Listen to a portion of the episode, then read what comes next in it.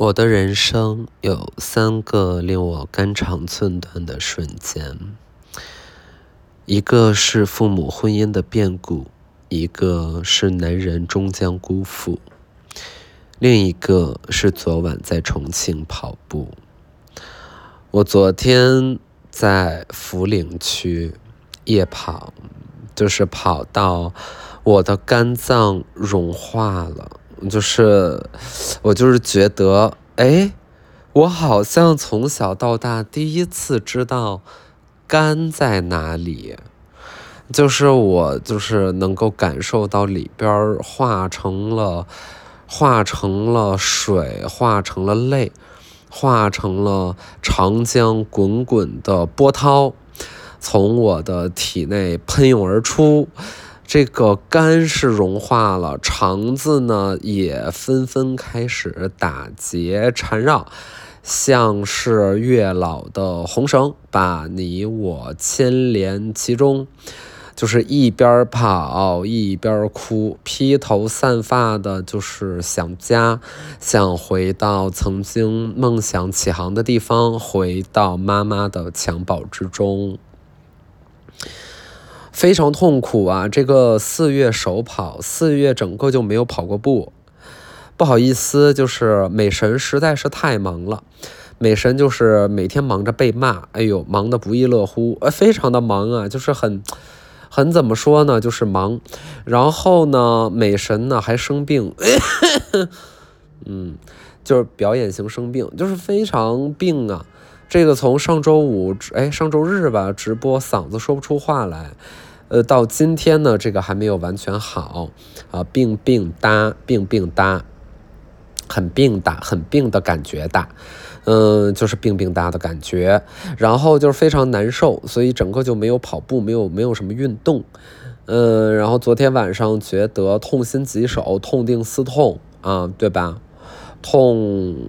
痛同同归于尽的一种，哦的感觉，然后就是决定去跑了一个步，呃，然后就跑了一个十公里吧，嗯，也没有很远啦，然后就是冲冲冲冲冲，那就是肝肠寸断了，肝肠寸断了，肝胆相照，甘之如饴啦，啊，唉，人干事。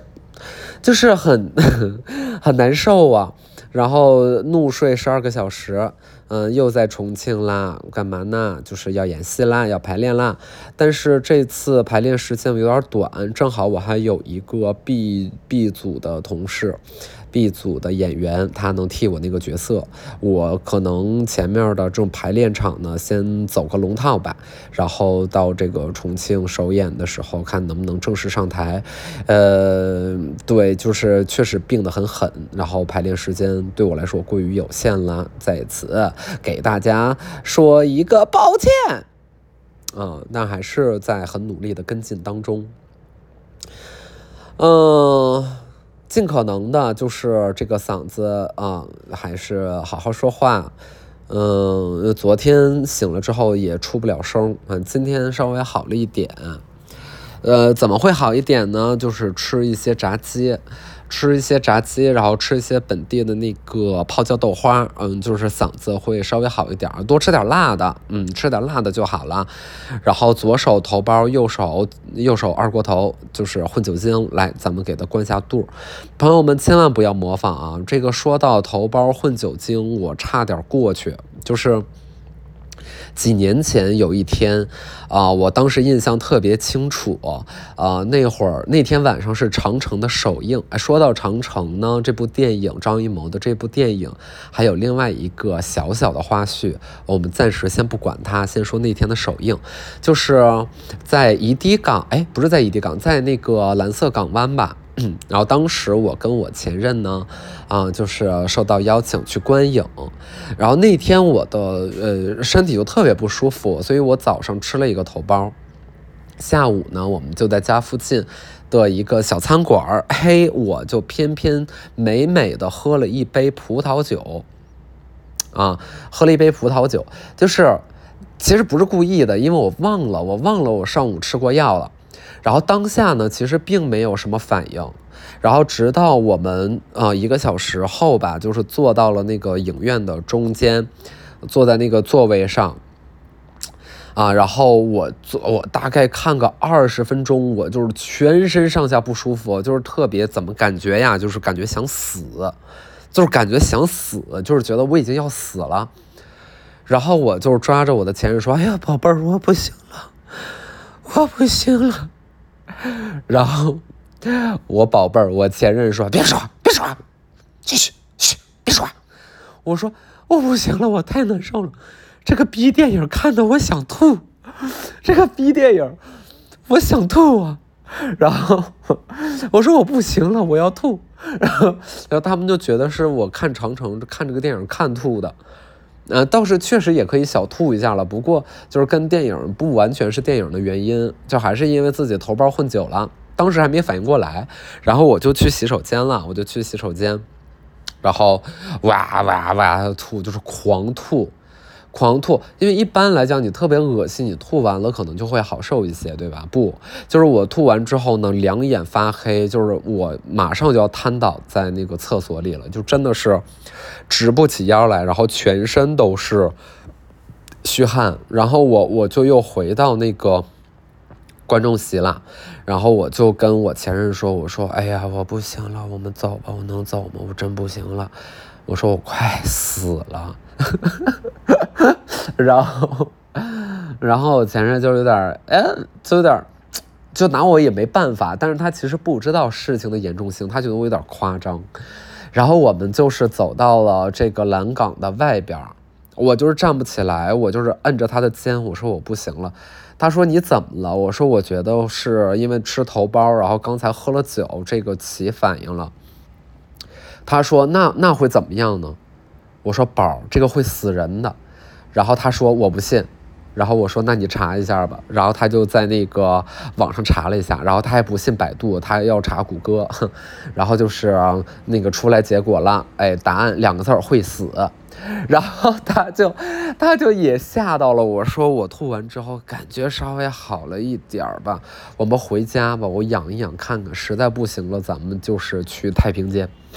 然后我们就回家了，回家我在家里。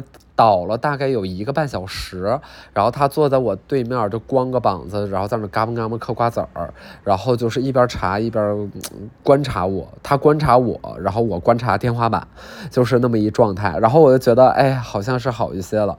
主要原因呢，就是那酒确实没喝很多，就是喝了一杯，就一杯红葡萄酒。但这个但凡要是再多喝点，那肯定就是歇菜了，人就是再见了，你们就是我们下辈子见，好吧？啊，对，就这么个故事。然后说到这个长城呢，那那个小八卦，我前两天 有一个意外的发现。那个大家知道 Pedro Pascal，就是，呃，那个男演员呀，演，呃，演那个那个最近大热《Last of Us》的男演员，然后《权力的游戏》里也有出演，然后毒枭。对吧？就是那个魅力中年，就是特别可爱，长得像沙皮狗。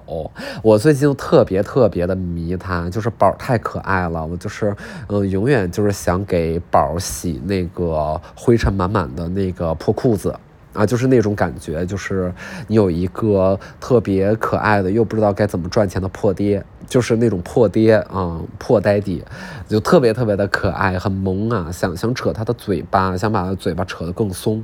脸皮扯得更松，就是特别特别的可爱，就很迷他。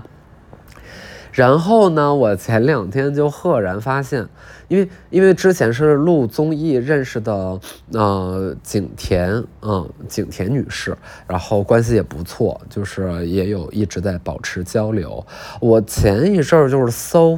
那个什么演员信息，我赫然的发现，就是在长城的这部电影当中呢，有 Pedro 的亲密加盟，但是当时他应该是不红，就是那会儿重点的宣传还都是马特达蒙嘛，就是啊那个啊洋人入侵啦，就是。就是在长城这部那个中国与好莱坞的合作大片当中呢，就是我们的中国演员是景甜吧，然后呃，这个呃，对，然后外国演员是马特·达蒙。后来我发现 Pedro 也在里边儿，就是很神奇。然后我我前两天就在想说，哎，我是不是如果硬要问景甜的话，他能联系到 Pedro，就应该可以吧？哎呀，就是嗯，我好喜欢，好喜欢，我特别喜欢那个男的，我觉得特别可爱。谁懂啊？有没有人狠狠懂出啊？嗯。我太爱他了，我就是喜欢看他所有的图，就长就是像一种小动物，像一种小动物。然后我昨天那个排练，昨天排练导演加了一段新的戏，就是有一点抽象。然后我就是在台上吧嗒吧嗒走，这个吧嗒吧嗒走是偏那种性别模糊的走。哎呀，什么性别模糊呀？就是女性化，行吧？但一想就知道。然后我就在那吧嗒吧嗒走。然后后来我就看那个当时拍摄那视频，就是我看我在台上走那两步。然后我就是刷小红书，我看到有一个视频拍的是鲸头冠，就是大伙知道鲸头冠吧？就是长得特别可笑那个呆逼鸟，就是那个嘴巴大的像航空母舰一样，然后灰了吧唧，眼睛贼小，头贼大，就是那个大鸟，那个嘴长得就是像是。就是像是没没长完，就是，就是，比如说在一厂子里啊，在景德镇说我们烧一个坯，哎，我们烧坯，你这个小烧坯，就是我们先烧那个坯，就是把它烧的怎么怎么地，然后我们再怎么地，哎，咱们上釉，咱们上釉，咱们雕花，咱们上釉，对吧？它那个金头冠的那个大嘴啊，就特别像是未完成，就是特别像是刚出土的一个嘴，就是直接用了哦，就是也没有说 polish 一下，对吧？然后我就是看金头冠在小红书那笔记走那两步，就是有一个视频，就是金头冠走路，和我在台上走那两步，那简直就是一模一样。就是我觉得我做到了一个什么呢？虽然没有这个艺术性的创新，但是我起码做到了高度的仿生，嗯，就是 高度拟物、高度仿生，就这可能也是一种本事吧，不是谁都能做到的，对吧？就是大家应该知道，就有一个演员，就是全世界最有名的猩猩，就是他能够演非常。啊，惟妙惟肖的大猩猩，就那个演员很牛逼，而且是无出其右，就没有人能比他更像，就甚至猩猩，就他比猩猩更像猩猩。嗯，然后他就是在《方形》那部电影里边有一段炫技，就是很牛逼嘛，就是那段表演，以及，呃，好像是呃《星球崛起》这部电影还是《金刚》这部电影，我忘了。总而言之，用到大猩猩肢体，其实都是用他去做的动捕，就是动作捕捉。就很牛逼的一个演员，然后有杨丽萍老师的这个孔雀舞，嗯，然后有这个，呃呃，有这个马保国老师的浑圆形意，然后就是在模仿那个呃竹节虫一个九节鞭是吧？那个闪电闪电五连鞭，哎，所以你看，有这个世界上有人能模仿大猩猩，有人能模仿孔雀，有人能模仿竹节虫，那我能模仿就是鲸头冠走路。嘿，这个就是哎，很少有人能够和我匹敌。导演惊呆了，导演，导演直接从那个椅子上陷了下去，直接陷到地下室，就是根本完全没有想到，就这个演出费给我给的是如此之值。哎，能能演的像金头冠，就是大伙儿搜一下，就是你们搜金头冠走路，就是你们看一下，看一下那个走法，没有人能够比我更像。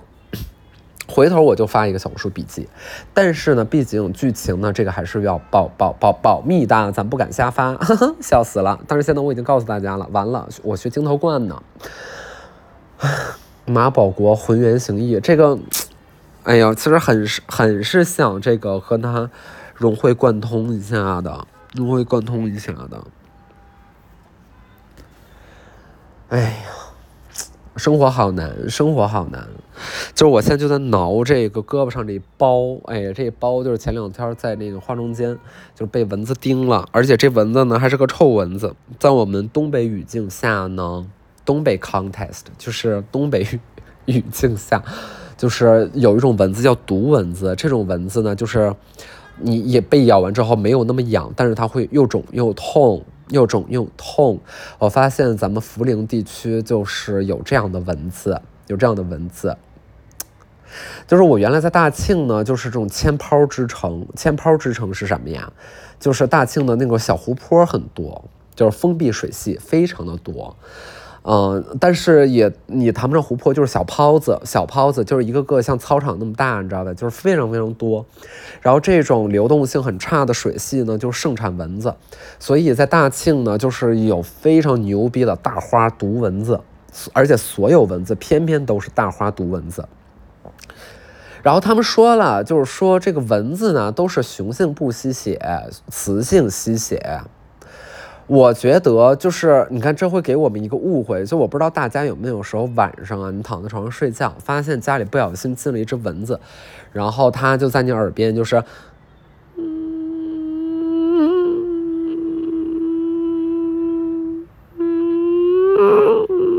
就是有点卡痰，不行，这蚊子今儿还有点卡痰，嗓子有点不太好，这蚊子。但 anyway，就是你躺在床上，然后你又特别累，你又不是很想开灯把它打死。因为，你可能也看不见它，然后你就是想拿被子把自己全身都盖住，然后把脸用这个枕头给蒙上。大家应该有这经验嘛？但同时你有另外一个祈愿，就是你希望它是一只雄性的蚊子，对吧？因为你知道雄蚊子它不吸血，所以这个可能就是它，嗯，如果非得有一只蚊子的话，那多半还是雄蚊子要好一点，对吧？You prefer 雄蚊子。但是我觉得这多半是放屁了。这个世界可能就没有雄蚊子，这个世界只有雌蚊子。这个、这个、这个、这个性别比啊，这个蚊子的性别比到底是什么样的？有没有哪个朋友就是懂蚊子的说一下？我怎么感觉每个蚊子都在咬我呀？虽然是说了说这个雄蚊子不咬人，但有没有一个可能，就是一万只蚊子里面只有仨雄蚊子呀？这个它它比例是不是不是百分之五十百分之五十啊？这个怎么回事啊？有没有人能够解释一下？我很困惑，我很困扰。然后我就在那个大庆，就是有这种毒蚊子，反正当时学校都要花重金去搞那个灭蚊工程。然后灭蚊工程，我就是觉得更好笑了，就是那个灭蚊工程不就是灭蚊灯吗？就是在户外开阔空间的灭蚊灯，就是它，请问它的。用意到底是什么呀？就是，首先它利用了昆虫的趋光性，然后把这些小动物，就是小虫子都吸引过来，然后一个个把它们给电死。但是前提不就是他们被吸引过来了吗？那要是他没有碰到被电死，然后你这不就是引狼入室吗？我一直就对户外这种灭蚊灯啊，就是有强烈的这个 这个疑问，就是非常非常一头雾水。就是这个东西，它虽然能杀死，但是是先，你知道它就是，就是怎么立一个假靶子，然后那个击败自己的假想敌，然后宣告自己胜利了，就是那种感觉啊。就是本来你说你蔫不登的还还没事儿，对吧？你本来就是暗搓搓的，你说你也不发光，然后咱们就是保持黑暗，咱们就是不要回答，不要回答，不要回答。那蚊子可能就是不知道你在那儿，然后它们就不来咬你了。哎，好死不死，你还亮个灯，然后它就过来了。那是，那它有的被电死了，那它没有被电死的，那是不是就进你教室了？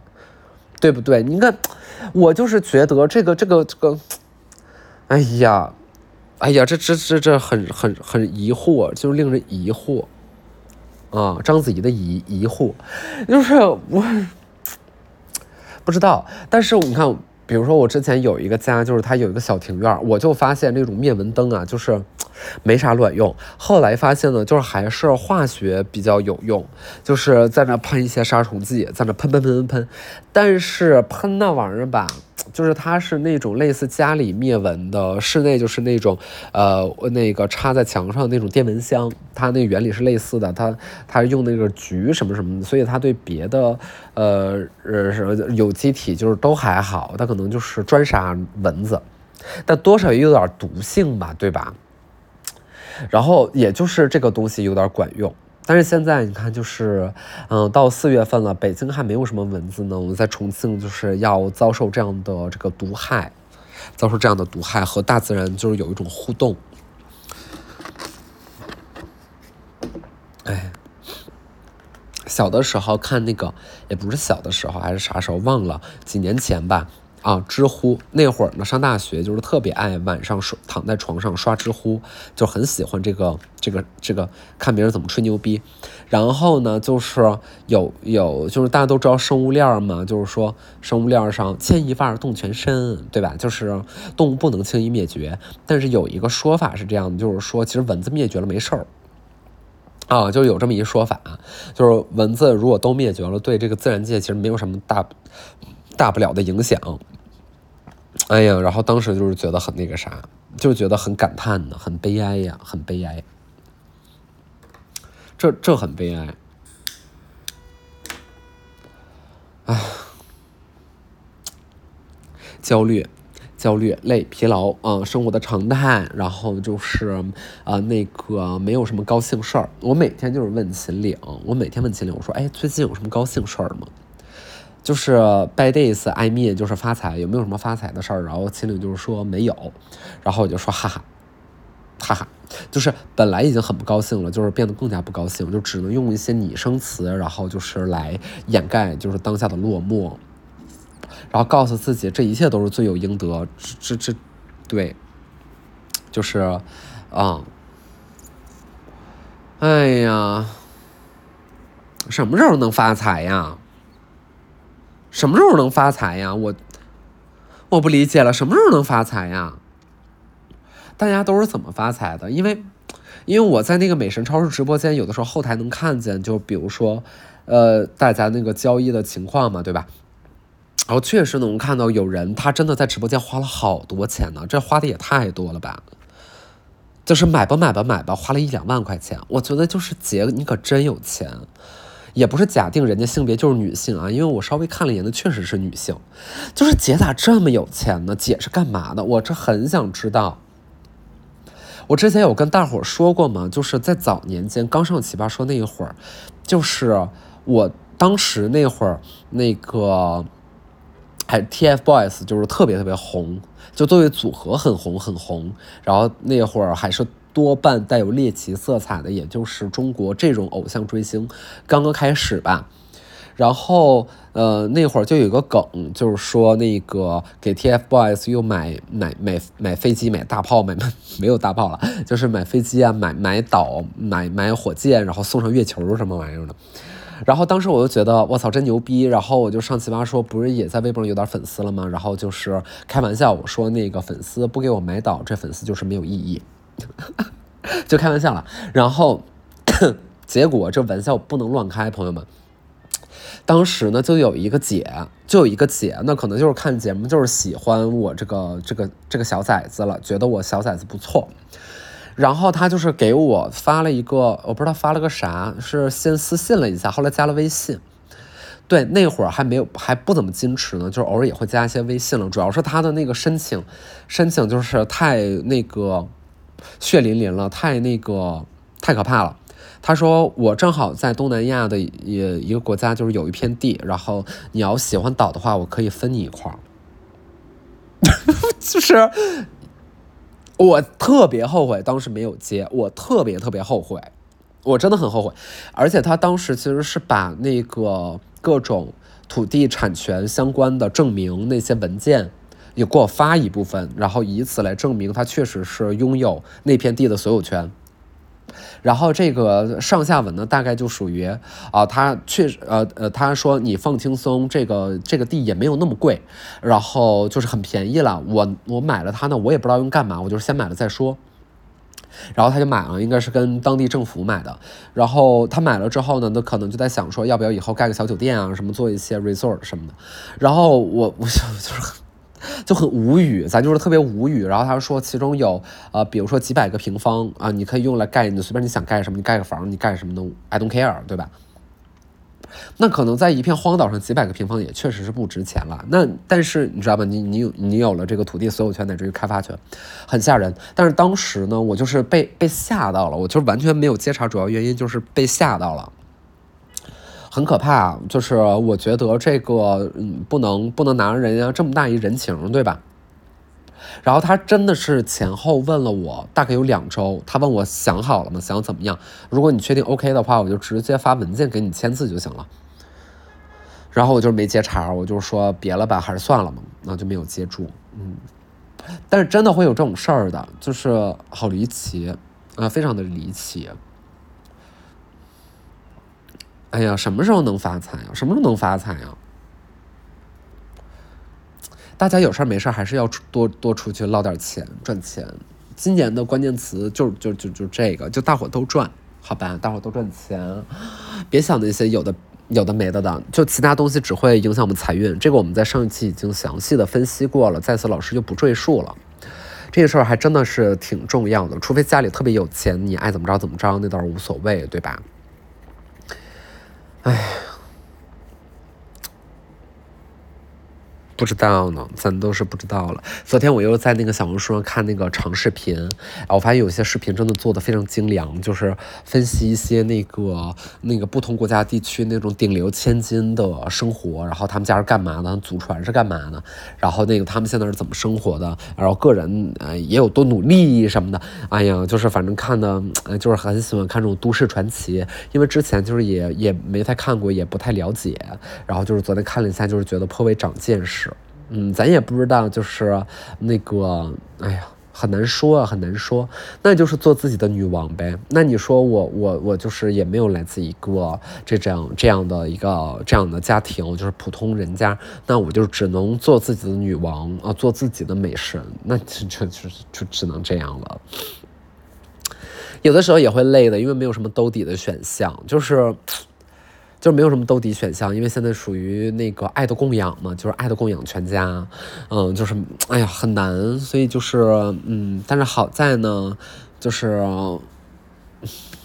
不知道说些什么，就是这段好好没意思，很不重要。